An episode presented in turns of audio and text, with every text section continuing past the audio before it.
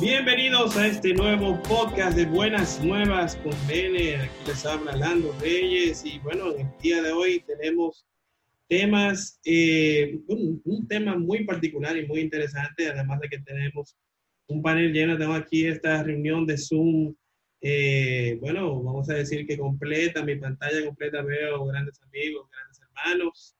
Eh, estoy acompañado aquí del siempre veterano, el señor Jova. Eh, hello, hello y bendiciones. Eh, nuestro amigo Max está por ahí también. Está también nuestra querida Jessica Lynn. Hola, buenas. Hola, hola. Nuestro querido, vamos a ver, este panel está muy lleno hoy. Eh, Max todavía parece que está en mute todavía. No sé qué, lo, qué le pasó. El señor Mickey. ¿Qué pasa, Miki? Estoy por aquí, estoy por aquí. Max. Ah, mira, Max. ¿Qué pasa, Miki? No puedo decirte, no puedo, no puedo saludarte como el papá de Luis Miguel saludaba a Miki porque este podcast no es eso. Tú sabes, ¿verdad? Claro. Entonces está nuestro amigo Henry directamente desde Canadá, amigo y hermano. Nuestra querida Lynn, ya la dije, yo creo que ya estamos completos, ¿verdad? Este panel está muy lleno. Y Hola, tenemos... Vladi, Mr. Vladi, Vladi. Y Vladi, lo mencioné ahorita, Vladi. No se dejó sentir. Bien, señores, miren, en el día de hoy yo quise traer a colación tema que yo creo que todos nos podemos identificar con él, porque todos hemos participado, hemos estado en círculos eh, de diferentes eh, ámbitos, ¿verdad? Ya sea sociales, ya sea educativo, ya sea económico. Y muchas veces hay muchos temas que la gente evita tocar, ya sea el tema político, el tema religioso, evidentemente, muchas veces que la gente evita tocar esos temas porque pueden ser muy controversiales. Pero lo que yo quiero hablar con ustedes es, ¿por qué que a veces nosotros nos da tanta vergüenza hablar de Dios? Porque cuando a ti te pasa algo bueno, cuando tú, por ejemplo, obviamente la gente cuando saca la lotería, no todo el mundo lo dice. Aunque hay veces que te ponen en el periódico, ¿verdad? Se callado, my friend, porque se demasiado en problemas. Creo te tiran tu fotaza. Creo que es obligado salir. En toda la pantalla de ley. Porque obligado. Yo me sí. la saco, yo preguntaría, yo obligado a hacerse la foto. Te voy a pagar para no hacérmela. Pero por, lo que, a lo que voy que, por ejemplo, muchas veces, que cosas muy típicas del dominicano, cuando, por ejemplo, tú estás tomando, haciendo una dieta que te está funcionando, mira, esta dieta, eso es el final, eso es lo último, este jugo el final, tú lo recomiendas a todo el mundo, ¿verdad que sí? Ustedes saben que sí. Sí, generalmente. Sí. Generalmente. La empanada de, de, de esta muchacha son el final. Tú tienes que comer esa empanada de chicharrón, que eso es el final. Ya yo te dije que si pones las redes te mando tu... tu no le pones fuego artificial ahí para que la gente se emocione. Hasta dice Mensaje subliminal. Eh, este es el caso, señores, de cuando uno, cuando uno tiene cosas interesantes, cosas buenas que le están pasando, uno como que la comparte. Pero con los temas de la fe, eh, no sé por qué a uno le pasa muchas veces, no sé si es una timidez, si es para evitar o con, bajo el contexto que estamos viviendo del mundo actual, donde muchas veces, lamentablemente, yo le voy a poner algo para que ustedes pongan en contexto. Miren, eh, vivimos en un mundo de, donde están las redes sociales, vemos todo lo que, todo lo que comparten todos los famosos, ¿verdad? Las figuras. Muchas veces, muchas más, mucho más de lo que queremos saber, realmente. Definitivamente pero pocos se atreven a hablar de su fe o de su relación con Dios. Para evitar hablar de la gente local de aquí, de República Dominicana, yo nada más le voy a mencionar algunos de los casos que están confirmados que hacen, que han dicho, o sea, ustedes, yo estoy, yo estoy casi seguro que ustedes han oído mucho cuando decir que son judíos o que son musulmanes o que son protestantes, ¿verdad? Sin embargo, ¿Cuántos famosos ustedes conocen que son católicos? ¿Quién, quién se recuerda de alguno? que se conozcan, eh, creo que Mark, Mark, Mark Wahlberg. Yo Mark creo que- Wahlberg es uno- yo creo que el único de Hollywood Creo. así grande que lo hemos visto en eventos donde va el Papa. No, eh, ¿y cómo Eh, se llama? Hay Jim cuantos más. Caviezel. Jim Caviezel, sí. Jim Caviezel. Jim Caviezel no es tan famoso, pero sí, evidentemente. Oh, pero ¿y dónde tú me dejas a Morgan Freeman? Morgan Ese, Freeman. Ya iba yo, Morgan Freeman. Morgan Freeman, yo en verdad no sé si es católico, creo que sí es cristiano por todas las asociaciones que él tiene con, con el tema de. Dios. Exacto. Eh, no, te, sé- no te puedo confirmar el tema, pero por ejemplo, de comediante, que fue un- algo que me llamó mucho la atención. Ustedes saben que en la comedia, usualmente ellos como que se, se relajan ellos mismos para tener ese mecanismo de defensa y evidentemente burlarse de todo. ¿Cuántos de ellos ustedes creen que son católicos? Comediantes, famosos, de fuera. Yo no, no conozco ninguno. Ninguno, ¿verdad que no? Los únicos tres de todos los, todos los comediantes que yo indagué, por lo menos que, que lo han reconocido, porque no es, que quizás son y no lo dicen, ¿te entiendes? Que, lo, que yo los he visto mencionando, son Conan O'Brien, el famoso del peluquín, que no un peluquín, pero parece que tuvieron peluquín. Canyon Reef, No, Keanu Reeves, no, no sé, no sé, Keanu Reeves, en verdad. Es un tipo misterioso, eso sí, te, te la voy a dar ahí. Eh, el señor eh, Stephen Colbert, que es otro de los Late Night, y un comediante que es abiertamente católico, que se llama Jim Gaffigan, que creo que es catecúmeno, porque tiene una familia como de ocho. Ya. El caso es... el caso es que... yo sinónimo de fertilidad. No, no, no, no. Yo eso- te- yo te el que pueda, que Dios se lo bendiga. El que pueda, que Dios se lo bendiga. Lando, Lando, te tengo uno famoso que tú no indagaste. Dime, dime. No, porque yo no tengo todo. Esos son los que yo encontré rápidamente. Oye la canción. Poa, poa, poa, poa. Ah, Pum, Chespirito. pum. Chespirito era católico. Ah, bueno, tú ves. Ey, Tenía buenos mensajes con el chavo del 8. Y la torta de jamón, que todo el mundo tiene una gana de comerse la torta de jamón. Sí, pero nosotros creíamos que una torta es otra cosa. Sí, Madre sí. mía.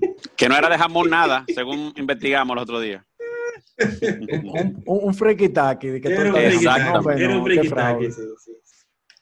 El caso es, señores, yo quiero que ustedes me comenten de oportunidades que ustedes han tenido en ámbitos sociales, en grupos de amigos, grupos de, de chercha, de dominó, en grupos de WhatsApp, en donde ha surgido el tema de que no, porque que atacan a la iglesia, lo que sea, por- y nadie saca la cara. O nadie dice, no, yo soy católico, pero ¿por qué? ¿Quién- Eh, es cierto, es cierto esto, Lando. Mira, eh, a inicios de este año yo fui a una charla en mi parroquia. Yo no recuerdo el nombre del, o sea, el tema exactamente cuál era, pero iba muy, estaba muy estrechamente ligado a lo que hablábamos, a lo que hablamos hoy. De hecho, el charlista hablaba de por qué vemos tantas personas que, que van a otras iglesias. También se conocen mucho, unas tantas que pasan de la iglesia católica a otras iglesias protestantes. Mientras él debatía el tema con, con, con lo que estábamos recibiendo la charla y haciendo preguntas y eso, yo simplemente como que me ponía, me puse a pensar y, y lo que me llegó a la cabeza fue que nosotros como católicos no hemos hecho nuestra la misión de evangelizar. Eh, somos más tímidos a la hora de evangelizar, de proclamar la, la verdad que conocemos, que muchos de, nues- de- de nuestros hermanos separados. O sea, o que, que to- bueno, conocemos lo, lo, lo hasta a veces eh, Insistente, eh, insistentes, sí, gracias, Vamos que pueden ser. Sí, que pueden ser. Y yo me preguntaba, ¿qué se debe eso? ¿Por qué nosotros, como católicos, yo sé que hay muchos católicos que no conocen su iglesia, que quizás tienen miedo de entrar en un debate porque no saben de lo que van a hablar, pero también habemos muchos otros católicos que sí conocemos nuestra iglesia, que sí conocemos nuestra verdad, que sí conocemos la palabra, pero se nos, nos cuesta. Quizás no es entrar en, en- en discusión, porque ese no es el fin, pero sí nos cuesta defender nuestro, nuestra religión. Y, y sí, eso es muy real. O sea, te digo que a inicios de este año estaba en esa charla y eso era justamente lo que se hablaba. Sí. Bueno, Yo creo, yo creo que eso tiene mucho que ver. O sea, hoy quizá yo voy a entrar como en, en un punto de vista un poco como diferente y es la misma iglesia se ha ocupado de mantener esa postura cristiana, o sea, católica, de evangelizadora, porque ahora, digamos que hace unos años, es que nosotros hemos visto que la iglesia ha comenzado a decirte, sal y evangeliza. Eh, cuando el mismo Juan Pablo II comenzó como con todo el movimiento de eh, vamos a hacer esto masivo, que también llamaba a los jóvenes a ir y aprender y comenzar con el tema de la evangelización. Pero en general, o sea, la misma iglesia se ha ocupado de mantener hermética y cerrada el tema de la evangelización hasta este punto que se ha visto la necesidad de decir eh, que la iglesia ha cambiado, el ser humano ha cambiado, sus necesidades han cambiado y entonces hay que empilar para entrar en el proceso de evangelización. Y lo otro es que no es tan fácil porque eh, así como universal es la iglesia, universal somos las personas y de por sí, o sea, figúrate tú, yo, yo lo comparo como con una entrevista de trabajo. Tú vas a una entrevista de trabajo chilling, ¿no? Tú vas a una entrevista de trabajo sudado, nervioso, sudado, a lo que tú vas. Te pasa lo mismo cuando tú vas a entrar en temas de evangelización. Tú no vas de que es súper chilling, a menos que tú tengas mucho tiempo y ya tú conozcas muy bien de Jesús. Pero de inicio es sumamente difícil ser evangelizador. Entonces, claro, es muy bueno decir ahora, salgan y evangelicen, pero no nos han enseñado en la base a hacerlo. Y no nos lo han enseñado. Nos han enseñado a ir a la misa y a, y a, los sacramentos y a todo lo otro, pero al tema de la evangelización no nos han enseñado. E, esa es mi opinión, no sé.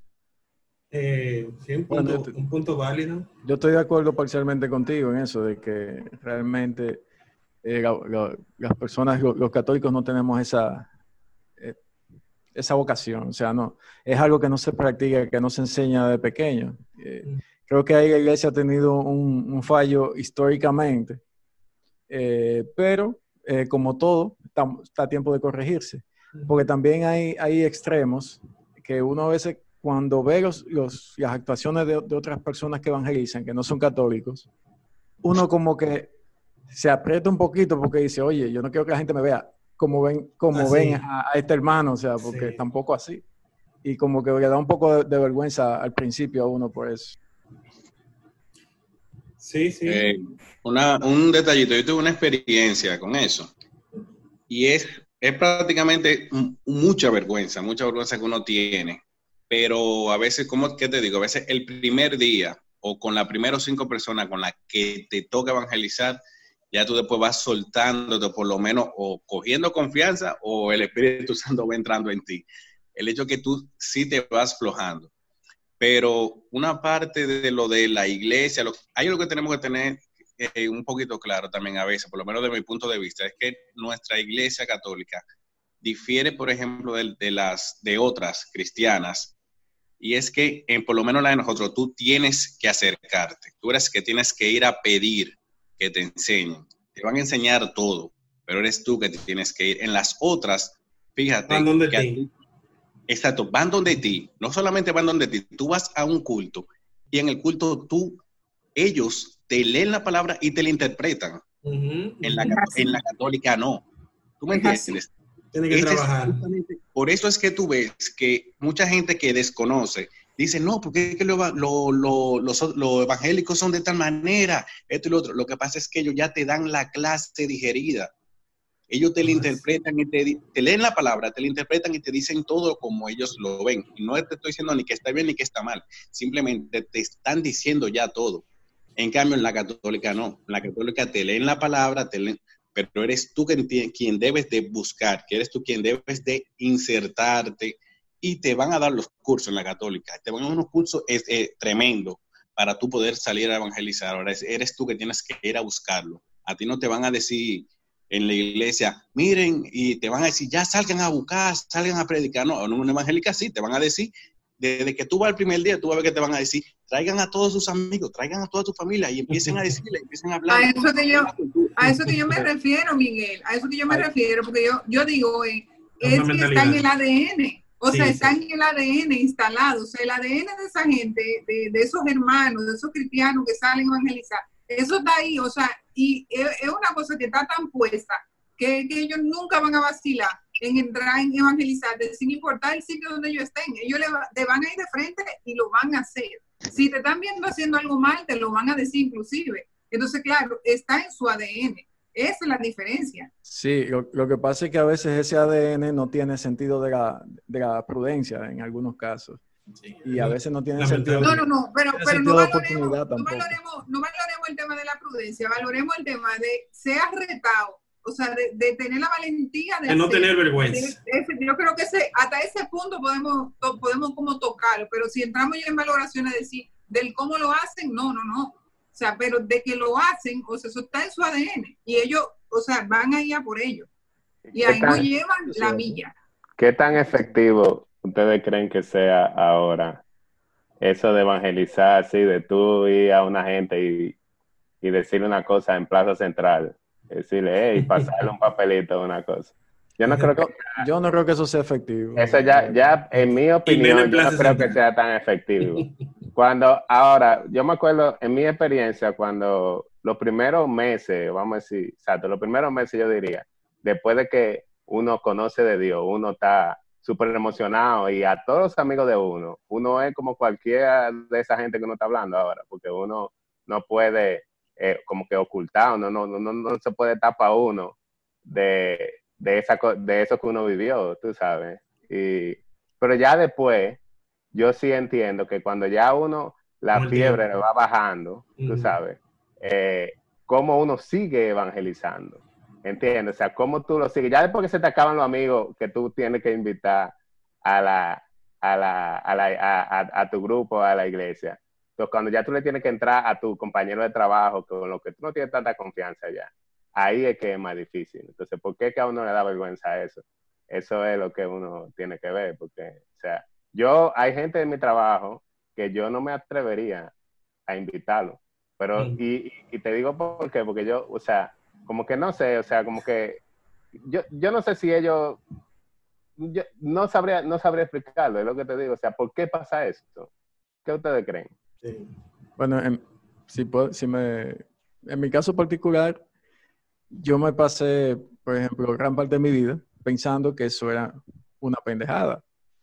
Entonces, cuando yo estoy del otro lado, digo, oye, pero...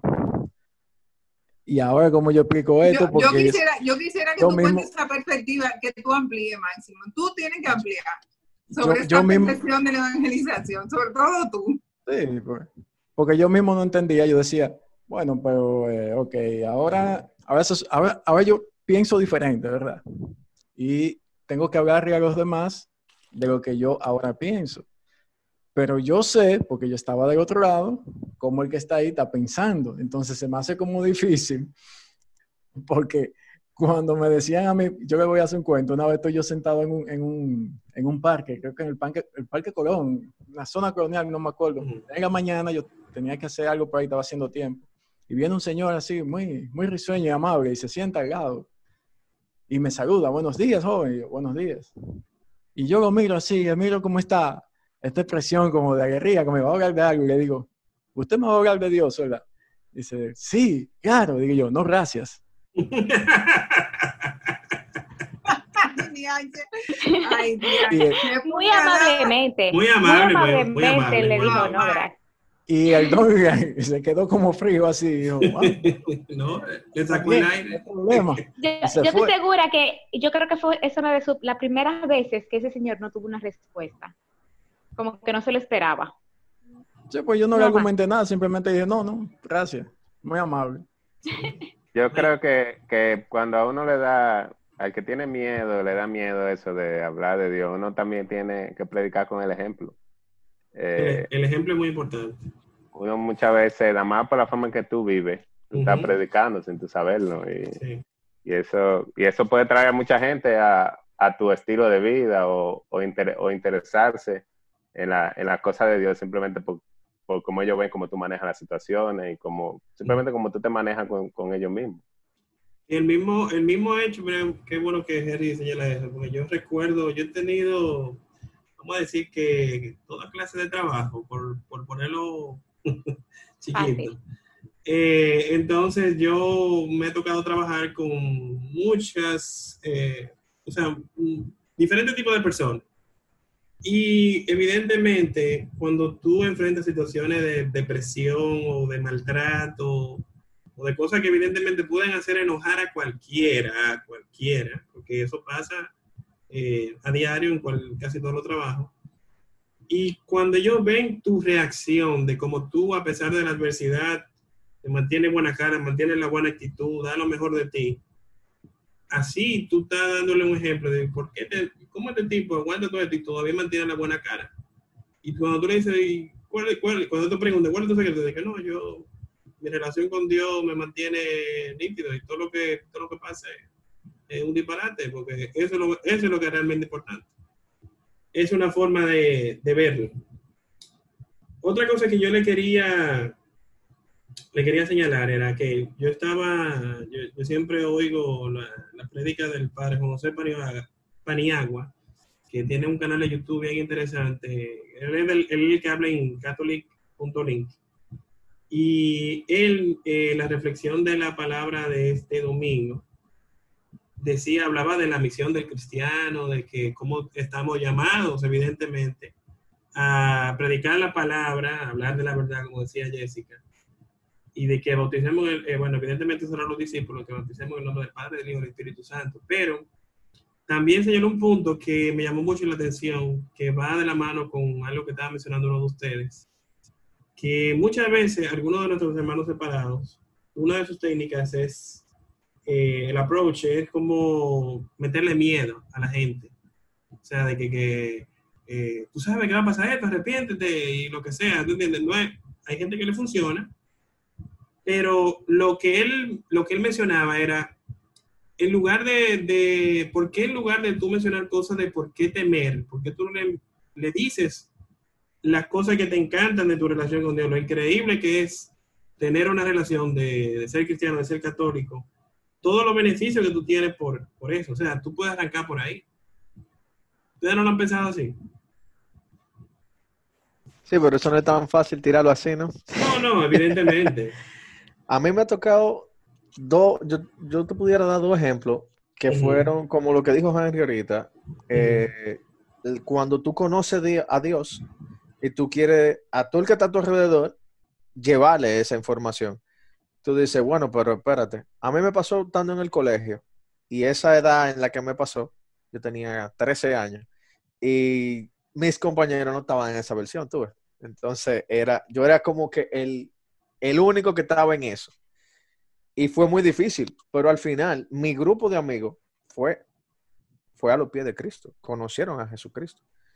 Y otro momento que me dio, que me, me chocó mucho, eh, yo daba clase en la universidad en ese momento, y un día se me acerca un estudiante porque me ve, me, me vio el domingo en la iglesia y me dice, profesor, fulana me dijo que usted estaba en la iglesia, usted es católico, porque usted parece todo menos católico. Y yo dije, wow, ¿qué fue lo que yo hice? ¿O qué fue lo que.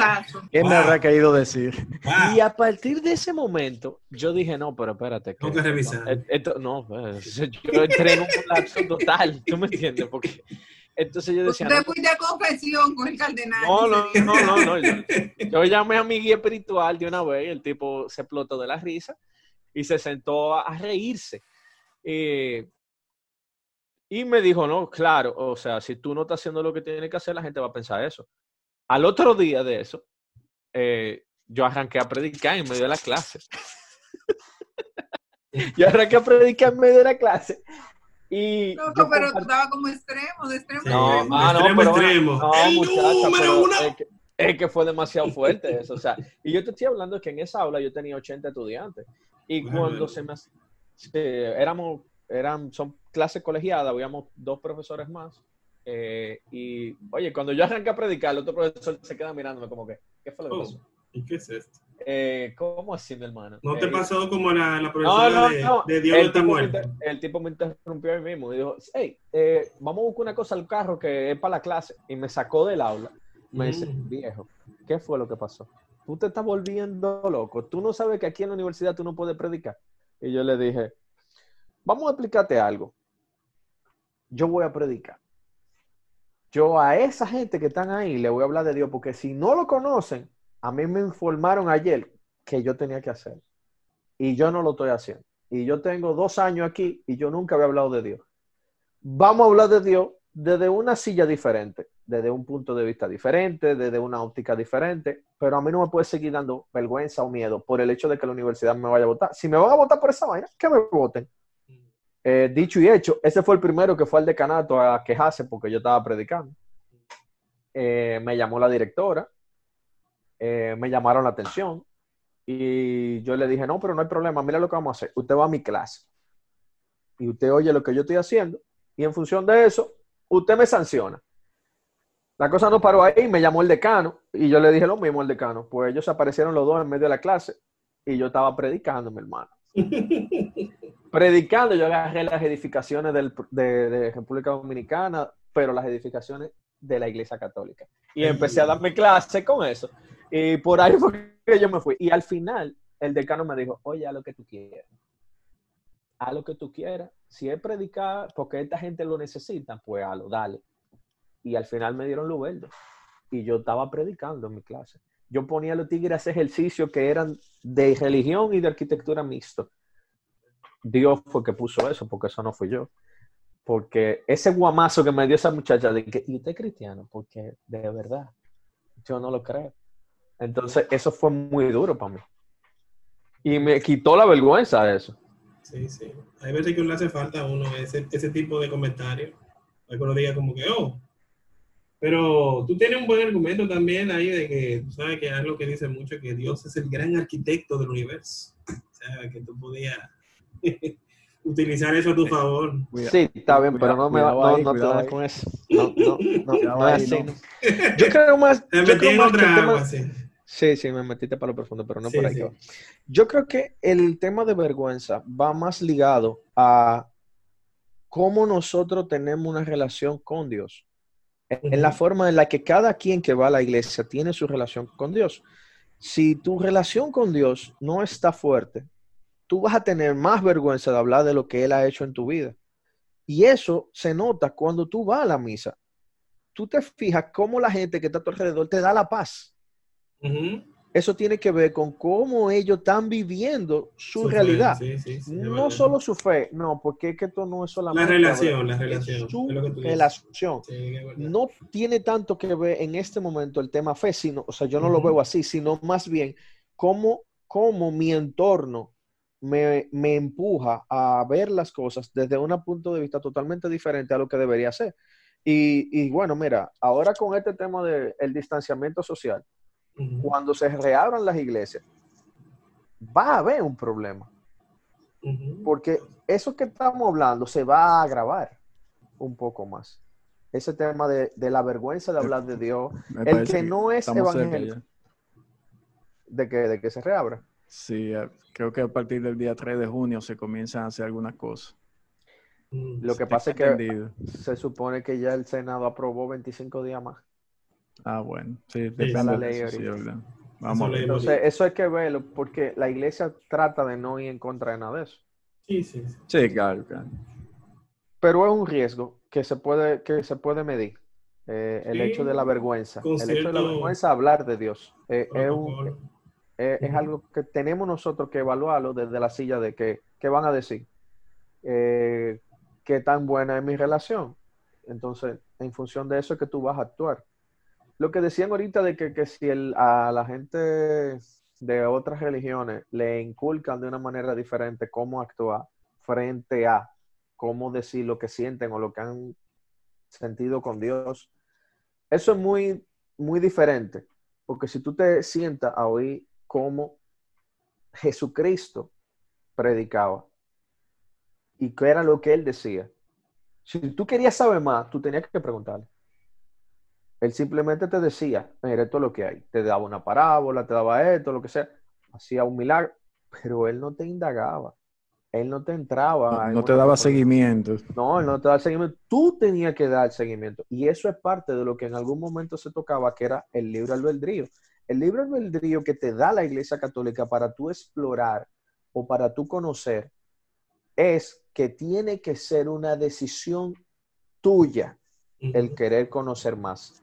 No puede ser algo impuesto, porque lo impuesto, eso es hasta psicológico, lo impuesto es hasta un punto que tú lo vas a aceptar. Hay a partir de un punto o que tú cedes o que tú te dejas llevar. Pero ese punto es muy, es, es muy debatido. Yo, yo entiendo el tema de, del libre albedrío. De hecho, lo puse de ejemplo en, en otro podcast que estábamos hablando, con algo que yo cuestioné. Pero el problema de fondo nunca va a dejar de ser, es, eh, digamos que es lo subjetivo a lo que nos eh, ceñimos cuando por esa decisión, o sea, si, si tú tienes que tomar la catequesis, es un poco subjetivo. Si tú tienes que, que hacer tal cosa, es un poco subjetivo y es decisión. Pero claro, o sea, todo lo otro viene, viene sumado a la tradición. O sea, eso viene ahí por default, a la tradición de, la que nosotros venimos como iglesia, o sea, de nuestra propia historia, de cómo hacemos las cosas.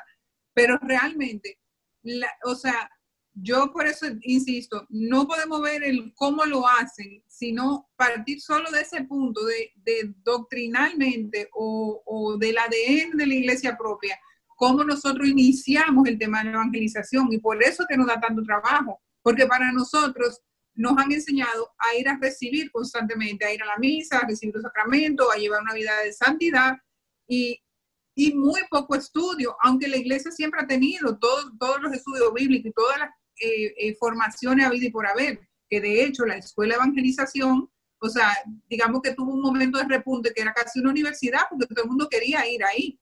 Y era porque ahí estaba toda la información, pero en general, o sea, como individuos, no, no, ese chip no está instalado, no nos dicen, ahora sí, claro, ahora nos mandan a ir a, a- a evangelizar, o sea, nos lo pide la iglesia, no, no- nos lo ruega casi, porque es una necesidad, evidentemente. Sí, eso es así. Yo creo que Pero, si, pero si tú te fijas, si tú te fijas, eh, una cosa es la gente que cuando tú vas a misa los domingos, pero cuando tú, si tú formas parte de una comunidad, la, la evangelización siempre está ahí, o sea, en, en los grupos que hay en la iglesia, los grupos de jóvenes, siempre hay un ministerio que se encarga de hacer cursos para traer gente, o sea, eso siempre existe. Lo que sí tú, lo que no nos podemos confundir es con el, el, el católico que solamente va a misa, eh, y ya, porque eso es lo que vaya a recibir solamente.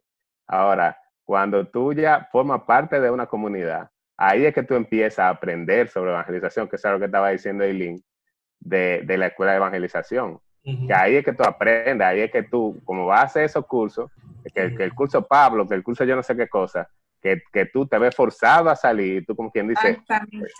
que rompe ese esquema. Sí, de de Exactamente. confort. De, de hecho, Henry, yo creo que eso responde a la pregunta que ha hecho Orlando inicialmente. Si tú te estás preguntando hoy cómo tú puedes vencer el miedo a evangelizar, es formándote. O sea, tú nunca te vas a atrever a discutir con alguien de algo que tú no conoces. Sin embargo, una persona que está en ese proceso de que va a evangelizar, pese a que esté muy nuevo, es que eso nuevo que recibió, él lo quiere transmitir, es un conocimiento que tú quieres transmitir, es esa misma emoción. Entonces, si tú tienes miedo de evangelizar, tu primer paso es comenzar a formarte, o sea, estudiar, a buscar, escudriñar.